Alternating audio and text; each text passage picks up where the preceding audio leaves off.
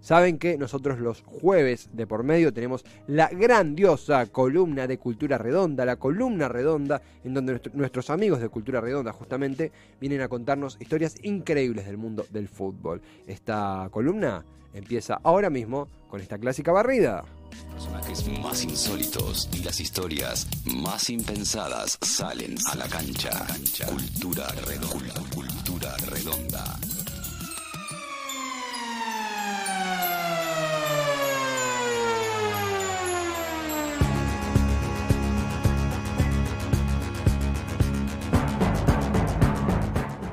Son las 14 y 15 minutos, momento de presentar la columna redonda al día de la fecha con un integrante de este grandioso proyecto de comunicación. Horacio Ojeda, bienvenido a todas las tormentas juntas. Aquí Esteban Chiacho, ¿cómo te va?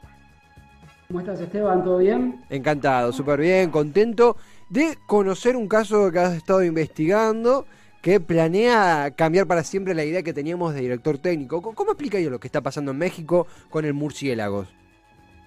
En realidad esta historia es un poco vieja. Hay que, bueno, vamos a empezar, hay que remitirse al Mundial 2002. Sí. Mundial 2002, México eh, juega contra Estados Unidos, octavos de final.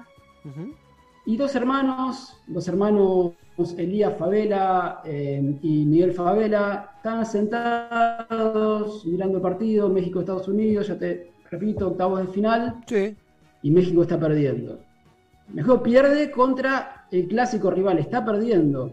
Faltan 30 minutos para que termine el partido y el técnico Javier Aguirre va a hacer un cambio, eh, mete a García Aspe. En ese momento García Aspe era el jugador más discutido de México, eh, de la selección, toda la gente estaba en contra de su citación al Mundial. Y lo que pasó en ese momento es que como todo el mundo en su casa viendo la tele, los hermanos dijeron, ¿cómo va a poner a García Aspe? ¿Qué pasa? ¿Está loco? ¿Tiene que poner a tal? Bueno, dejemos este momento ahí colgado. Años más tarde, nos vamos al 2008, la Liga Mexicana hace una reestructuración de sus sistemas de ascenso y estos dos muchachos, que tenían plata, por supuesto, fundan eh, un club, en realidad una sociedad anónima, como pasa en México, ¿no? Claro. Eh, en la ciudad de Guamúchil, estado de Sinaloa. Pongámonos en situación, estado de Sinaloa, un estado al norte de México, no muy afín al fútbol. Eh, deciden formar este equipo, le ponen los murciélagos de Guamúchil, empiezan a jugar, tiene, juegan dos años y en 2010 Ahora volvemos al, a lo del 2002. Un hermano le dice al otro, ¿te acordás? Cuando en su momento, en el 2002, en el partido de, de octavos de final con Estados Unidos, dijimos cómo podía ser que el técnico ponga ese, haga ese cambio, llame a García Aspe. Claro. ¿Por qué no lo llevamos a la realidad? ¿Por qué en nuestro equipo, en el que somos dueños eh, y factotum, eh, no inventamos algo para que la gente pueda decidir eh, quién juega, eh, quién hace los cambios. Y entonces idearon un sistema que es increíble. Horacio, a, todo esto, no, porque e, es, la historia es apasionante. Vos sabés cómo habías adelantado, pero no sabía el origen. Es, la, narrás muy piola. Me, me, imagino la imagen, me imagino la evolución.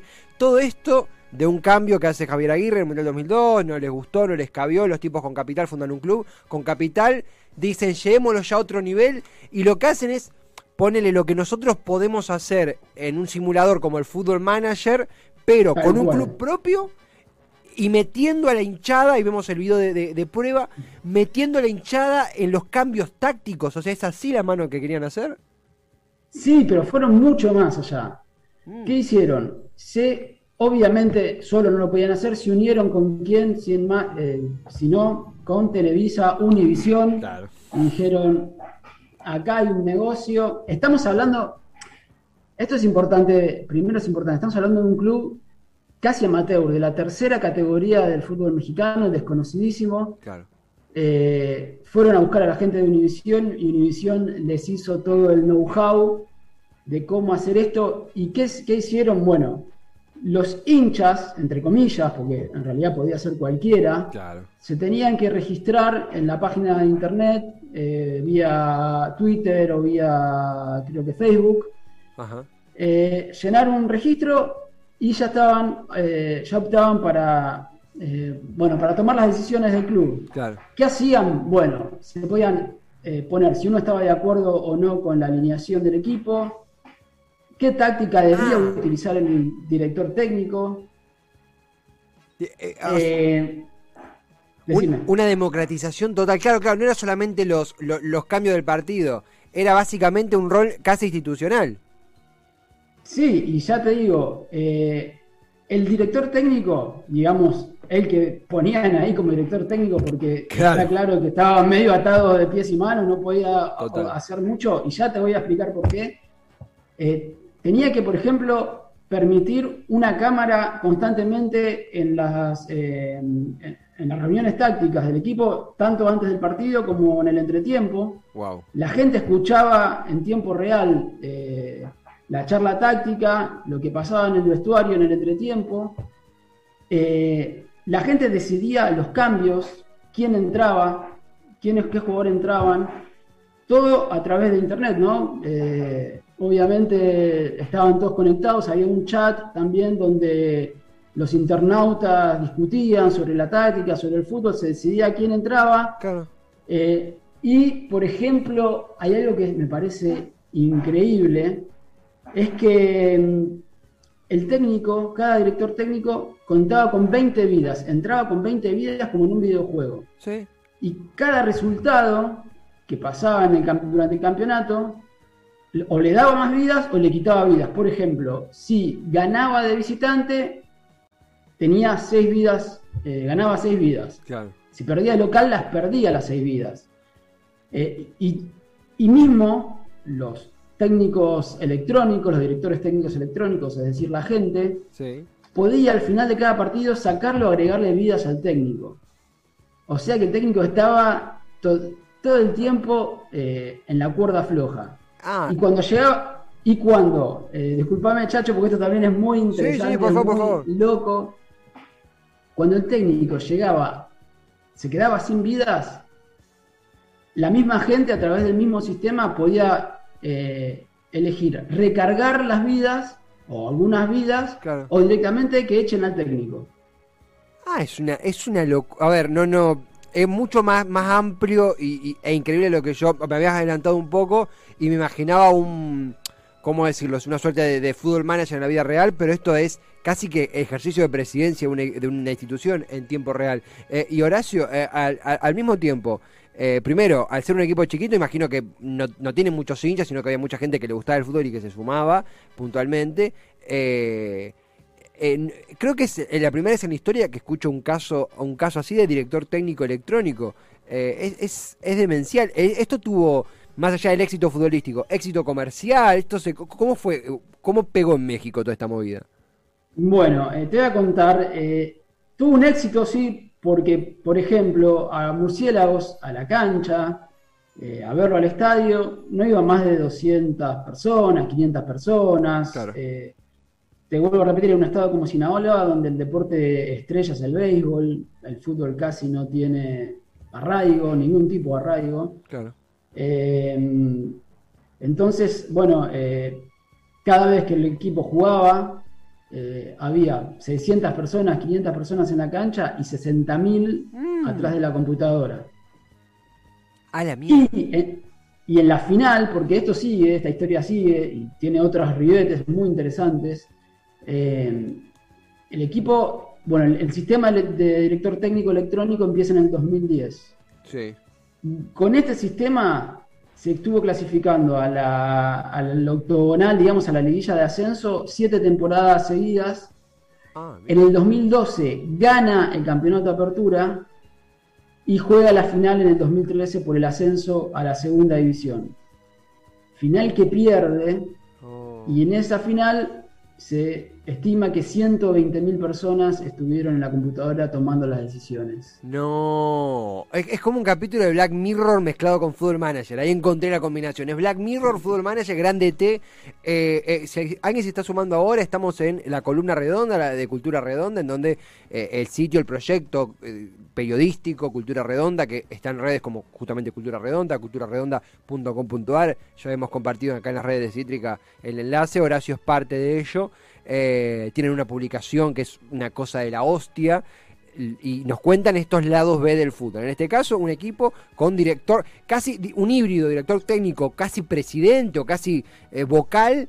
Eh, compuesto por gente que desde la virtualidad puede interactuar con los cambios tácticos, con la si un técnico no, con veía ahí también que podían modificar la, camiseta, podían meterse en un montón de cositas locas. Es una una, más allá del factor comercial, ¿no? Que está súper claro, es también una democratización, digo, no sé, ponele si esto en un club del tamaño de, aquí no sé, de River o de Boca, podría tenerlo porque colapsaría la página, pero es interesante verlo en pequeños equipos, es al fin y al cabo más democracia.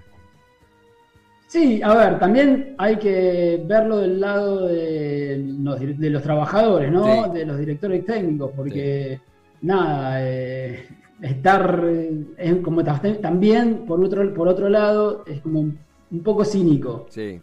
Eh, pero sí sí es a ver es un paso más muy raro. Eh, está, eh, pensemos que estamos hablando del año 2010 hace 10 años. Sí, sí, sí. esto era la tecnología no y las redes sociales no, no existían. No no como ahora no no, la tecnología por supuesto que sí, claro, las redes sociales como ahora no, no tenían la impronta que tienen ahora y la influencia que tienen ahora. Y hablando de redes sociales, acá viene el próximo capítulo, que es muy interesante también. Después de perder esa final, eh, dicen, bueno, vamos a dar un paso más. Año 2014, había un chico que se llamaba Gabriel Montiel mejor conocido como Wherever Tomorrow, así como suena. Sí, el youtuber, Wherever Tomorrow, sí. Eh, ¿Lo conoces? Sí. Bueno, yo no lo conocía. Este muchacho tenía en ese momento 8 millones de suscriptores y facturaba un millón y medio de dólares eh, por año. Y él siempre decía que había sido jugador de fútbol amateur, que había jugado semiprofesional, que siempre le gustaría volver a jugar. Y bueno, obviamente alguien de Murciélagos vio la beta y levantaron el teléfono y dijeron, whatever tomorrow, ¿querés venir a jugar con nosotros? Claro. Así que hizo la prueba, una pequeña prueba, no quiero imaginarme en qué consistió, porque si vos lo ves al muchacho, mucha pinta de futbolista no tiene. Y quedó, obviamente quedó. Claro. ¿Y qué pasó? Fue un boom mediático, obviamente eh, inflado por Univision, eh, acompañado por su canal de YouTube, eh, y era todo el día Whatever Tomorrow, Whatever Tomorrow, eh, y no jugaba Whatever Tomorrow, obviamente, no jugaba nunca, pero, eh, por ejemplo, si como te contaba, al estadio iban a verlo 500 personas, 1000 personas, cuando iba a jugar de visitante, iban a recibir al micro de murciélagos 2.000 personas, 3.000 personas, solamente para ver bajar el micro a Wherever Tomorrow. Uy, qué flash. Que, vos sabés que yo, yo no, era, muy seguidor de él, eh, no, él creo que el boom de él fue en 2011, 2010, 2012, en esa época. Eh, yo recién estaba empezando como a consumir YouTube como eh, casi a diario como ahora, que es minuto a minuto. Eh, me acuerdo de, él firmando, me acuerdo que es como decís vos, Horacio, no, no era por los dotes futbolísticos, sin desmerecerlo, era porque era, era una locura, era un boom y seguramente él lo sabía también, ¿no? Esto que no se trataba de una condición deportiva, sino de que el tipo era una estrella y, se lo había ganado con el sudor de su frente, y bueno, podía darse el lujo de despuntar el vision en un equipo con estas características. Eh, sé que no duró mucho, va, no sé, creo que no duró mucho, pero que el tipo, mientras estuvo, generó un impacto. Sí, tal cual. Mientras estuvo, generó un impacto. Lo puedes buscar en YouTube. Los Obviamente está filmado los entrenamientos, hay, informes de, cómo corre. Y hubo un día contra Zacatecas, creo, si, si, logro recordar, que el técnico dijo, eh, no, perdón, que el, por, los técnicos electrónicos, porque lo del técnico electrónico duró, duró, ahora te voy a decir hasta cuándo, eh, lo votaron para que entre Whatever Tomorrow eh, y jugó tres minutos en ese partido contra Zacatecas y no jugó nunca más. Oh. Esos fueron los tres minutos de gloria de Whatever Tomorrow hasta el día de hoy. Mira, eh, que, es, es, una historia increíble esta, realmente, además es una, una linda forma de narrarlo, Horacio. La pregunta es, obvio que recomendamos continuar la lectura en Cultura Redonda, seguirte, pero antes que eso, obvio la pregunta obligada es, ¿en qué quedó? ¿Cómo terminó? ¿Cómo evolucionó? ¿En qué anda ahora? ¿Cómo viene eso? Bueno, eso siguió en el 2015, te la hago rápido, eh, siguió en el 2015 estos hermanos, además de dueños de murciélagos, eran dueños de un club bastante importante en México, el Club Irapuato. Sí, eh, Con, bastante, con bastante arraigo, había jugado en primera en los años 90, muy, un club importante. Bueno, ¿qué hicieron los hermanos? Dijimos, no pudimos ascender, pero necesitamos al club en segunda. Y tenemos al Irapuato que estaba en segunda en ese momento. Dijeron, Irapuato, si te he visto, no, te, no me acuerdo, te vas, desapareces y tu lugar en, eh, en, la segunda lo va a agarrar Murciélagos, nos mudamos a la ciudad de Los Mochis y ahí tenemos un ascenso meteórico a segunda división. ¿Qué es lo que pasó? Eh, los murciélagos jugaron ese campeonato en segunda, siempre con la modalidad del DT electrónico. Sí. Y ese campeonato clasificaron a la liguilla para ascender a primera. Mirá no llegaron a ganar la liguilla eh, y al siguiente campeonato eh, con envuelto en deudas volvió a descender se dejó de usar el DT electrónico y el club empezó a navegar por tercera y cuarta categoría y hasta el día de hoy que el club que nos, nos enteramos por Wherever Tomorrow en eh, informaciones de este año, del año pasado.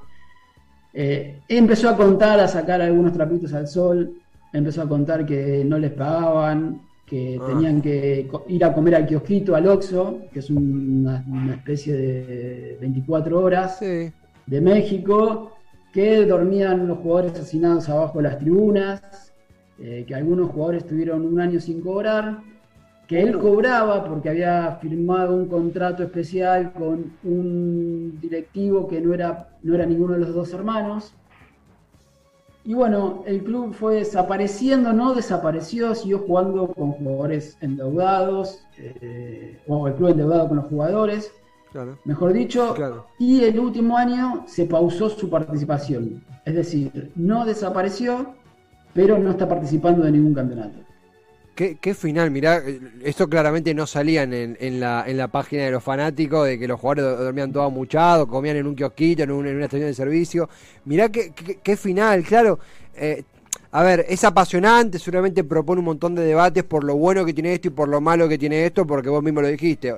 apasionante, curioso y también hablamos de precarización, de, de, de, gente, de jugar con el empleo de los técnicos. Es una historia increíble, yo la desconocía totalmente, sé que mucha gente la ha conocido a través de Cultura Redonda y otros la están conociendo ahora, o después en YouTube cuando hagamos el recorte, pero tremendo, la, verdad que, ha sido una historia que vos me la, adelantaste y no sabía que era tan profunda, con tantas, tantas... Eh, tantos capítulos eh, tan interesantes, tan intensos, eh, es increíble la historia de los murciélagos FC y cómo la próxima vez que estemos viendo un partido y hay un cambio que no le cabe a mucha gente, puede estar la semilla de un futuro club con director técnico electrónico en Argentina y en el mundo. Che, tremendo. Felicitaciones por, por la historia y la investigación.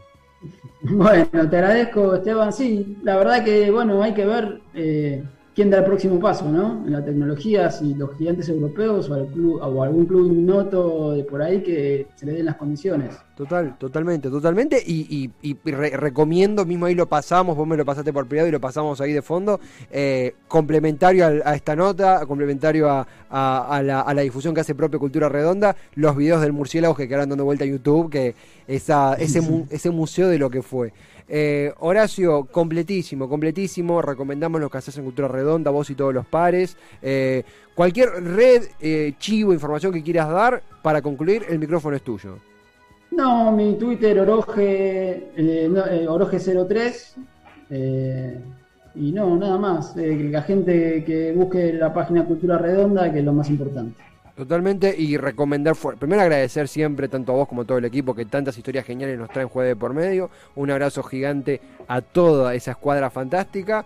Y Horacio, cuando quiera nos reencontramos para seguir viendo estas historias que tan feliz nos hacen. Seguro, seguro, porque está lleno, ¿eh? hay un montón. Está lleno. Ahora, abrazote gigante, Horacio. Gracias por todo. Abrazo, gracias. Abrazo bien grande, Horacio Ojeda. Y ahí vemos también en pantalla la página Cultura Redonda. Tremenda historia, tremenda historia de eh, el Murciélagos FC, el equipo mexicano con eh, director técnico electrónico, con un youtuber de figura o, de, de figura mediática, con deudas y jugadores comiendo en estaciones de servicio una locura, la verdad que Horacio nos, tiró una historia, por supuesto que eh, totalmente verídica, pero digo, la narración fue muy piola porque entramos eh, conmocionados por la novedad y nos dimos cuenta que la novedad tenía bastante fugas entre medio. Esto solo es posible por las historias que nos cuentan nuestros grandes, grandes amigos de Cultura Redonda, como es Horacio Ojeda, que la rompió toda, la dejó en un cuadrito.